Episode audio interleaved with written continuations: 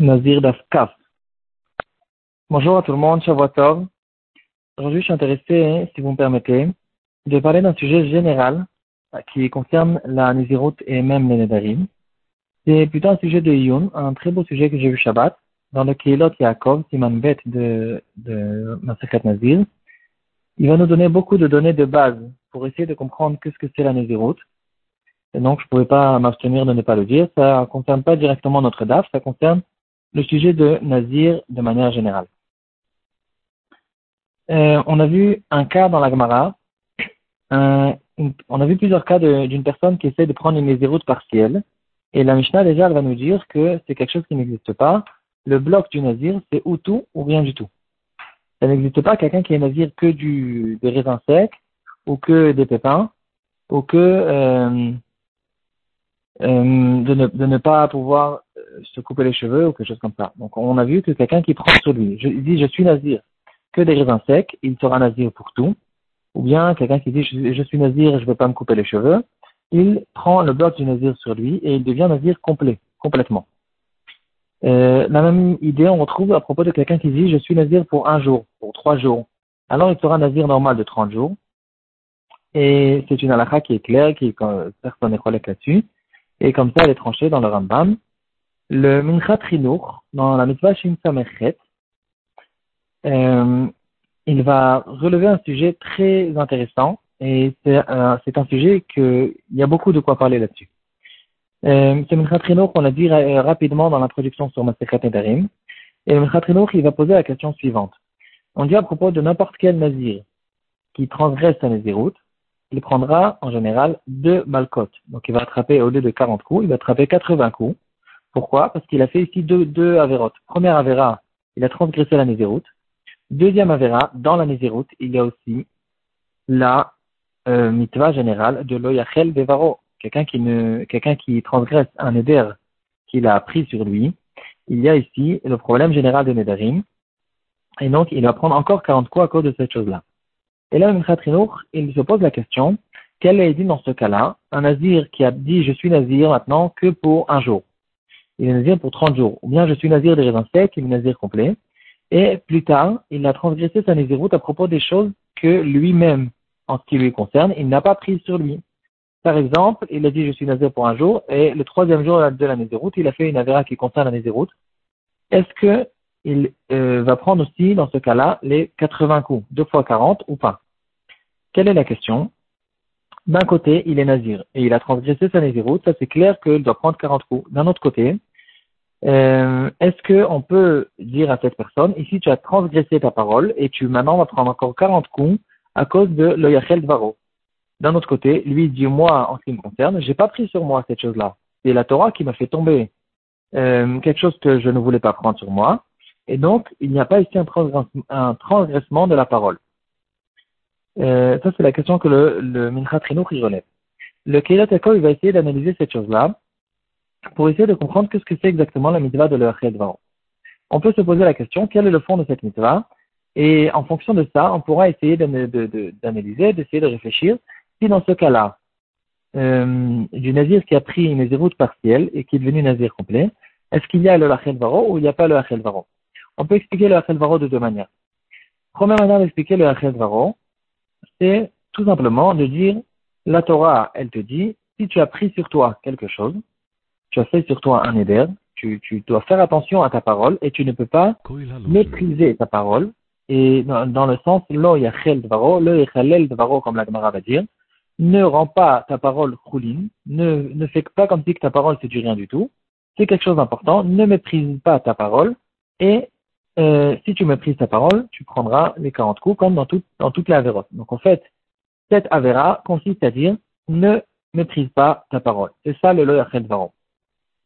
La deuxième euh, possibilité d'expliquer, c'est que non, le achel varo veut dire la Torah, elle a fait reposer une interdiction non seulement sur les choses que la Torah nous interdit tout le temps, comme euh, le, cochon, toutes sortes de choses que la Torah nous interdit. Ici, la Torah nous interdit les actions ou les aliments que quelqu'un prend sur lui de ne pas les manger. Maintenant, non seulement lui il a pris sur lui, et là la Torah a dit ah toi tu prends sur toi telle et telle chose, maintenant c'est moi qui t'interdis, qui t'interdis cette chose-là, pas qui t'interdit ta parole.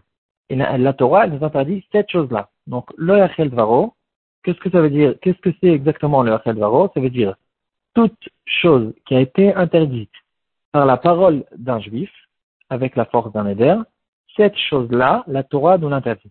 C'est ça la formule. Et en fonction de ça, on pourra essayer d'expliquer le tafek du Mikrat Le Mikrat en fait, lui, il a compris comme la première explication. Le Achel Varo veut dire ne méprise pas ta parole. Et donc, il dit au si c'est comme ça, moi, j'ai pris sur moi une zéroute de raisin sec. J'ai pas pris sur moi une zéroute de jus de raisin, par exemple. Euh, maintenant qu'il va boire le jus de raisin, quelle est son interdiction? Quelle avéra il a fait? Il a fait ici la avéra de Nézirut. Il n'a pas fait une avéra de mépris de parole. Et donc ici, dira le il n'y a peut-être pas de le Baron. Si par contre on explique comme la deuxième explication, qui dira que toute chose qui a été interdite par la parole d'un juif, cette chose-là, la Torah ne l'interdit. Dans ce cas-là, on dira que quelqu'un qui a pris une zéroute partielle, finalement, la force de sa parole lui a fait reposer sur sa tête, sur, lui, une nésiroute entière. Donc maintenant, ça nous dérange, ça, on n'en a rien à faire du fait que lui, euh, il a formulé sa nésiroute d'une manière ou d'une autre. Finalement, sa bouche a eu la force de faire reposer sur lui une nésiroute, et c'est maintenant la Torah qui lui interdit cette chose-là, et euh, la Torah lui interdit tout, et donc il y aura le Achel Baro, même à propos du jus de raisin, parce que le jus de raisin, mis à part le fait qu'il y a un Issour Nézirut, il y a aussi un, un Issour de Neder, parce que finalement, le Neder, il a reposé même sur le jus de raisin, d'une manière ou d'une autre, ça ne nous dérange plus, ça, ça, nous, ça nous intéresse plus de savoir de quelle manière exactement, du moment que maintenant la Torah, elle a dit, ici tu as fait un Neder sur le jus de raisin, euh, même si tu l'as pas dit clairement, la Torah te l'a interdit, et ici il y aura le Achel Baro, et donc il prendra 80 coups, quoi qu'il en soit. Ça, c'est l'explication du Minchat pour essayer d'expliquer, pardon, c'est l'explication du Kilat Yaakov pour essayer d'expliquer le Safek du Minchat euh, le Kilat Yaakov, il continue son raisonnement. Il va dire, euh, il y a un Maharit, Maharit de base, qui explique que ce que c'est la Nézirut. Et en fonction de ça, il va faire tout un pile-poule pour essayer d'expliquer si ce Maharit, il peut s'arranger avec le Minchat ou pas.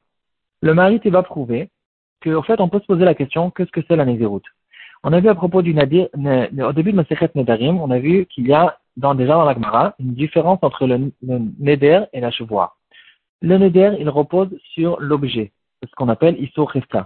La chevoie, elle repose sur la personne qui a fait la chevoie et pas sur l'objet lui-même. Euh, on a vu déjà à l'époque plusieurs nafkaminotes qu'il y a à ce propos-là, on ne va pas rentrer là-dedans aujourd'hui. Et là, la question qu'on se pose, c'est à propos du nazir. Est-ce que le nazir, c'est un issour gavra ou un issour krefta C'est-à-dire, si on dit que c'est un issour gavra, c'est très simple. Il y a euh, des issourim que la Torah a fait reposer sur cette personne, et la Torah lui dit, toi, en tant que personne qui s'appelle nazir, tu peux pas te couper les cheveux, tu peux pas te rentamer au, mort, tu peux pas manger du jus de raisin, etc. Ça, c'est Issour Gavra. Issour Khefta, c'est non. Peut-être que la Torah nous a, interdit au Nazir, le jus de raisin sera interdit sur toi, les cheveux seront interdits sur toi à propos de, ne pas les couper, euh, etc. Est-ce que c'est considéré comme un Issour qui repose sur les choses ou bien sur la personne? Euh, donc, est-ce que le, le, nazir, en fait, c'est un dérivé d'un éder ou d'une joie euh, le, le, le d'expliquer que c'est un dérivé de Neder, c'est un peu difficile, mais apparemment, il y a quand même euh, une explication comme celle-là dans les Rishonim. Il faut essayer de rechercher quelle est la différence dans le fond entre ces deux choses-là. C'est vrai qu'on comprend beaucoup plus facilement que c'est une histoire, ça ressemble à un chevois. Euh, le Maharit, il dit c'est pas un Issour Gavra, c'est pas non plus un Issour Khefta.